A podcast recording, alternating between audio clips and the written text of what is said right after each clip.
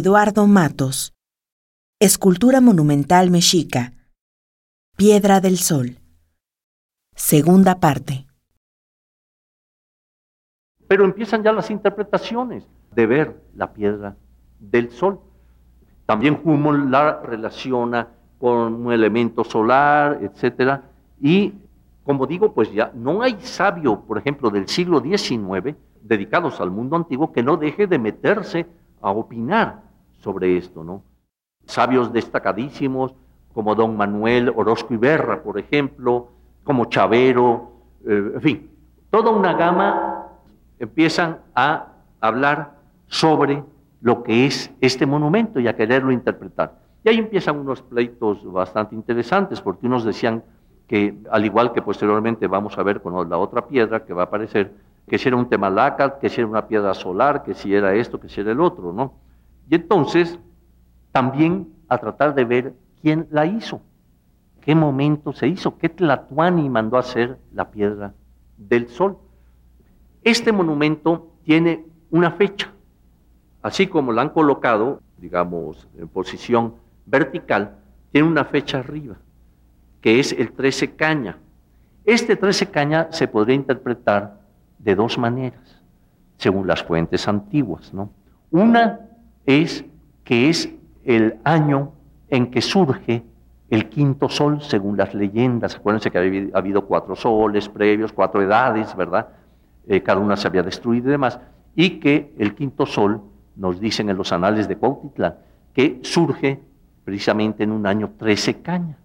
Pero, por otro lado, también puede referirse porque ese 13 caña cae precisamente durante el reinado de Axayácat.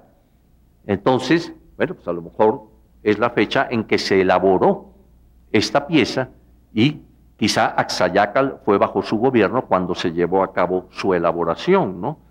Y luego hay datos, por ejemplo, Fray Diego Durán dice que también estaba ocupado Axayácal en labrar la piedra famosa y grande, muy labrada, donde estaban esculpidas las figuras de los meses y años y días y semanas, con tanta curiosidad que era cosa de ver, la cual piedra muchos vimos y alcanzamos en la Plaza Grande, junto a la sequía, la cual mandó enterrar el ilustrísimo y reverendísimo señor don Fray Alonso de Montúfar, por los grandes delitos que sobre ella se cometían de muerte.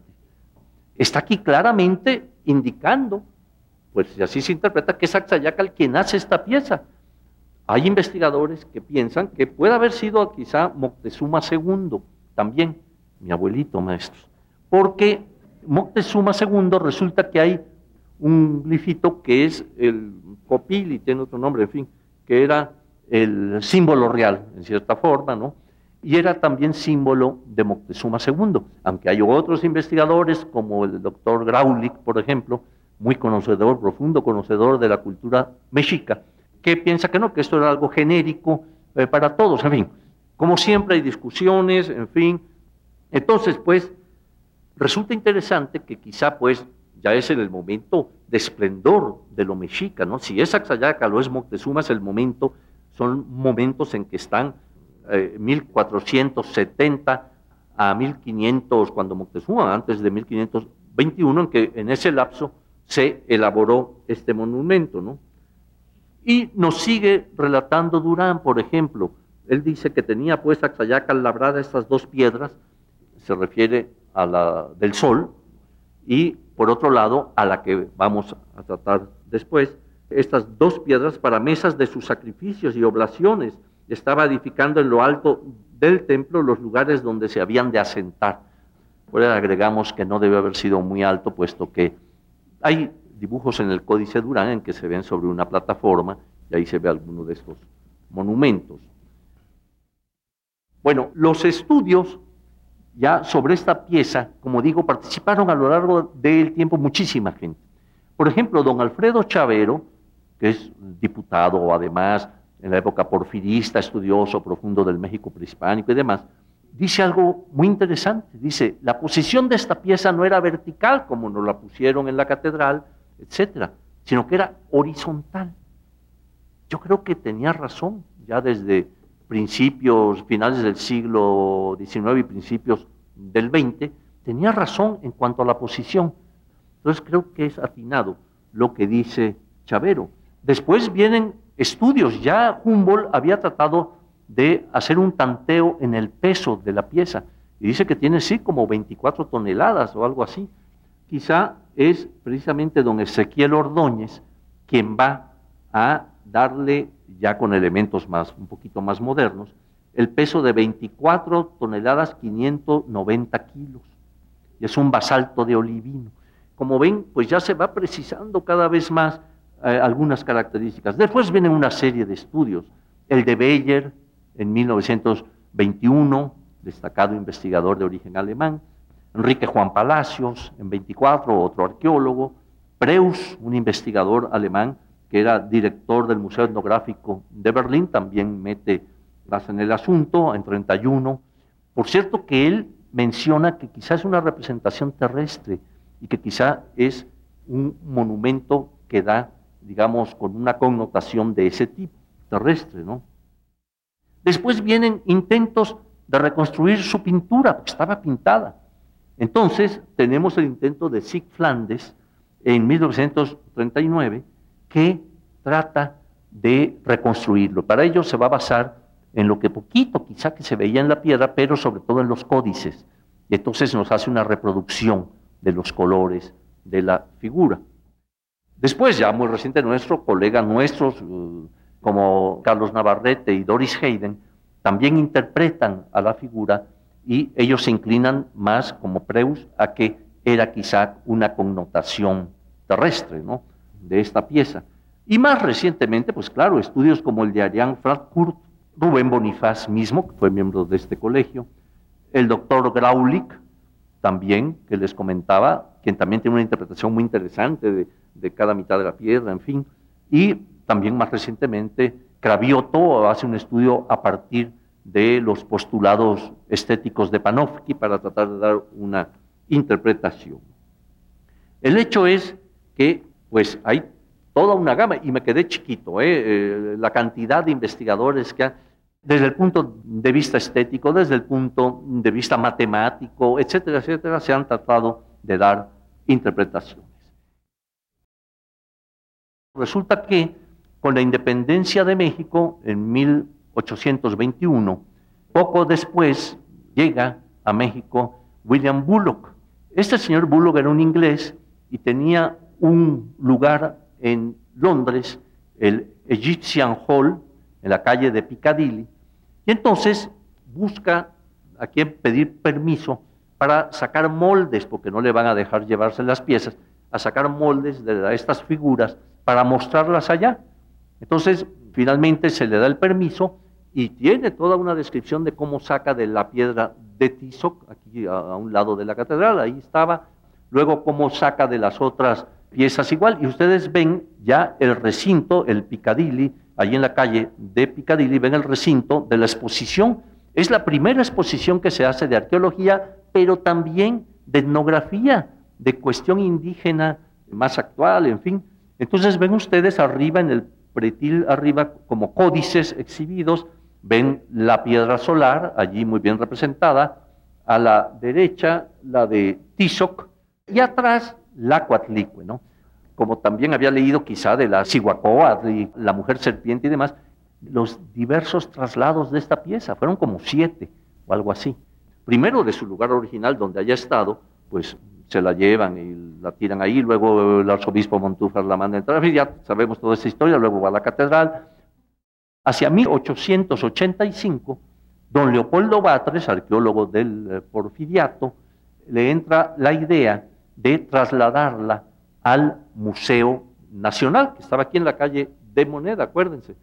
Entonces, resulta que se empieza a especular, pues, en qué momento se va a hacer ese traslado de la piedra solar y demás, y en el Monitor Republicano, de fecha 29 de julio de 1885, un periodista publica la siguiente noticia, dice, el que todos conocen situado al pie de una de las torres de catedral, desaparecerá uno de estos días de aquel sitio para ser trasladado al Museo Nacional. Quedan así entendidos los que preguntan a toda hora del día qué se va a hacer con el calendario. Lo van a trasladar. Y entonces Resulta que allí en el Museo Nacional, dos años más tarde, en 1887, se va a inaugurar por don Porfirio una sala de monolitos, el Salón de Monolitos, en donde están colocados, digamos, los principales monumentos, está la Chalchiutlica, el Acuatlico, la Piedra de Tizo quizá afuera, en el jardín, en fin, toda una serie de aspectos, y allí va a colocarse el calendario igual en un lugar de honor. Pero para el traslado, que Batres era militar, era capitán de caballería, pide ayuda militar. Y entonces van a empezar a desmontarla. Me hubiera encantado estar viendo cómo están desmontándolo, ¿no? porque imagínense aquella piedra de 24 toneladas siendo desmontada en algún formón, en alguna cosa para trasladar la moneda. Y entonces a un cronista popular se le ocurre escribir el adiós y triste queja del gran calendario azteca. Y entonces salían volantes. Entonces, en donde empieza la piedra del sol a despedirse, de que ha estado ahí empotrada casi un siglo, dice, adiós Montepío querido, adiós bella catedral, me despido ya de ustedes, ya me llevan a encerrar. Y así empieza toda una serie de quejas, pero para que vean el traslado, cómo se hace con militares, etcétera, oigan esto, porque además hace referencia al caballo de Troya. El caballo de Troya no es otro más que Carlos IV en el caballito. Lo inmortaliza Tolsa en el caballito. A veces cuando explico el caballito, agarro y les digo, bueno, miren, para que vean bien, el que está arriba es Carlos IV, para que no haya confusión. Pero oigan esto para que vean cómo don Leopoldo, con sus huestes de soldados, estaba haciendo el traslado. Como el caballo de Troya ya me llevan estirando y los soldados me jalan entre gimiendo y llorando. Mucho sudor voy costando porque algo pesado soy. Para el museo yo me voy donde me van a encerrar. Por eso digo llorando, adiós bella catedral. Este Valde, que era un dibujante muy, muy bueno, dicen que muere de más de 100 años en París cuando ya regresó por voltear a ver a una dama. Bueno, no sé. Para poder acceder al poder tenían que ir y prestar pleitesía al antiguo poder. Entonces ahí ven a don Porfirio junto al calendario o la piedra solar y a Carranza. Así por el estilo han ido pasando por ahí con fortuna o con infortunio, pero allí tienen que siempre pues iban sobre esta pieza, colocada en esa posición que como digo creo que no era la correcta. Y aquí está finalmente su último movimiento, que es sacarla de moneda y trasladarla hasta el Museo Nacional de Antropología en Chapultepec. Ahí tienen la fecha, el 27 de junio del 64 va a ocurrir eso y en septiembre ya se inauguraba el museo. Ahora bien, la función. Bueno, aquí es muy controvertido. En realidad, Fundamentalmente es una piedra solar, quizás sí pudiera tener algún elemento terrestre, eh, sobre todo en la boca con el cuchillo de sacrificio, etc. Pero tanto los colores son colores ígneos y en algún momento Fray Diego también menciona que al parecer se combatía en el Temalacat, en la piedra de los llamados sacrificios gladiatorios, y que el individuo, eh, ya todo amolado, al que era vencido, un enemigo, se le trasladaba y se le sacrificaba en la otra piedra. Ya vimos cómo Axayaca le había mandado hacer estas dos piedras. Es decir, el estudio que ustedes ven es ya obra o interés que tuvo Felipe Solís, director del museo, para conocer esto. Aquí intervinieron algunos restauradores, que creo que entre ellos Laura Fillol, restauradora y académica también, ¿Qué es lo que simboliza todo esto? Bueno, primero vemos en el centro lo que se ha identificado por la mayoría de los investigadores como Tonatiuh.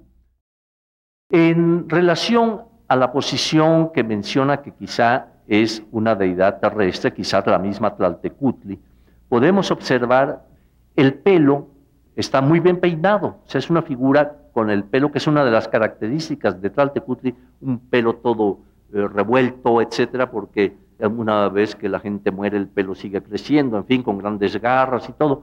Y en este caso está muy bien peinadito, aparte de que tiene algunos otros elementos. Bueno, aquí tienen el rostro, con este elemento muy interesante, el cuchillo de sacrificio en la boca. Y después vemos algo muy significativo, que es este círculo con los 20 días. Acuérdense que 20 días formaban un mes representado. Después vienen ya otros elementos y los rayos solares que tenemos en dos planos, como salen, ¿verdad? Finalmente, para abreviarles, tenemos las dos serpientes que vemos en los extremos, con dos rostros que emergen. Pero en las colas vemos el glifo 13 caña. Son estas serpientes que van llevando, acompañando al sol en su tránsito por el firmamento. Entonces, debió quizá, si es correcta esa interpretación, debió estar precisamente colocada de oriente a poniente, como está el templo mayor, como están los principales edificios, etcétera, ¿no?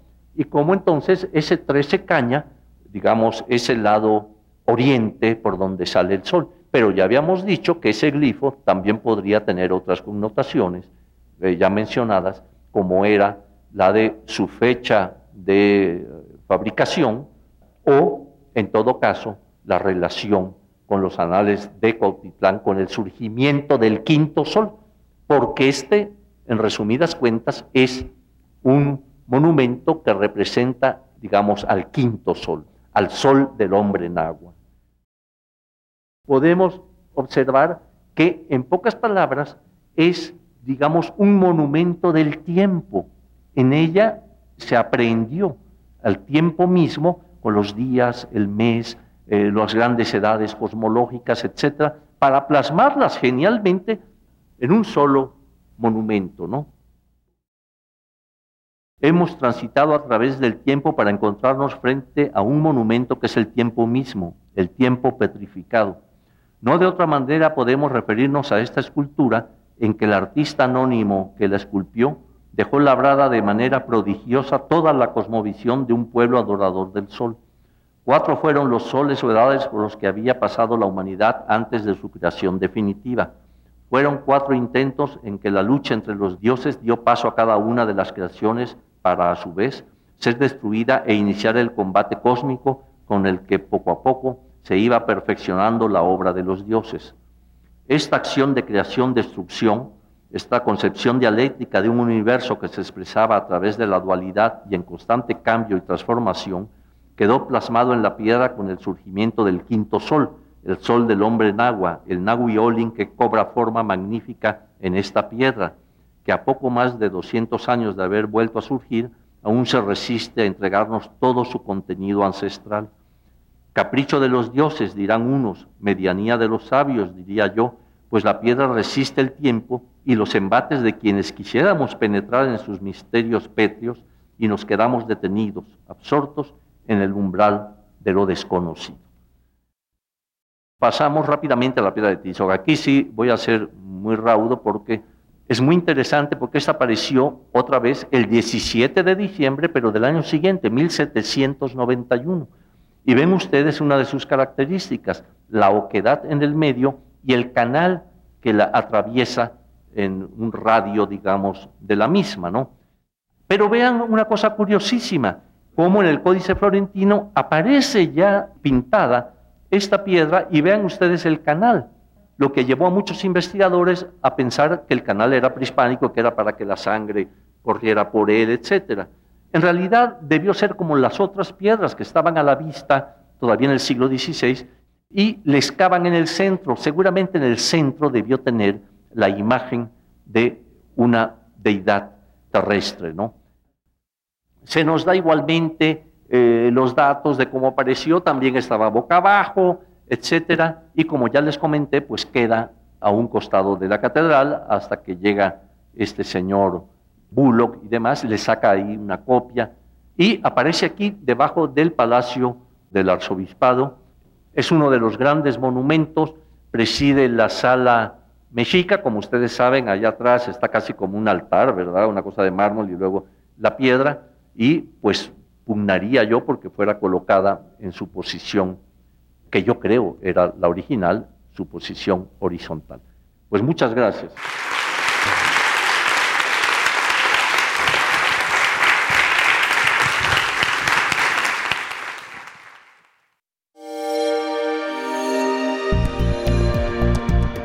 Descarga Cultura. Descarga cultura.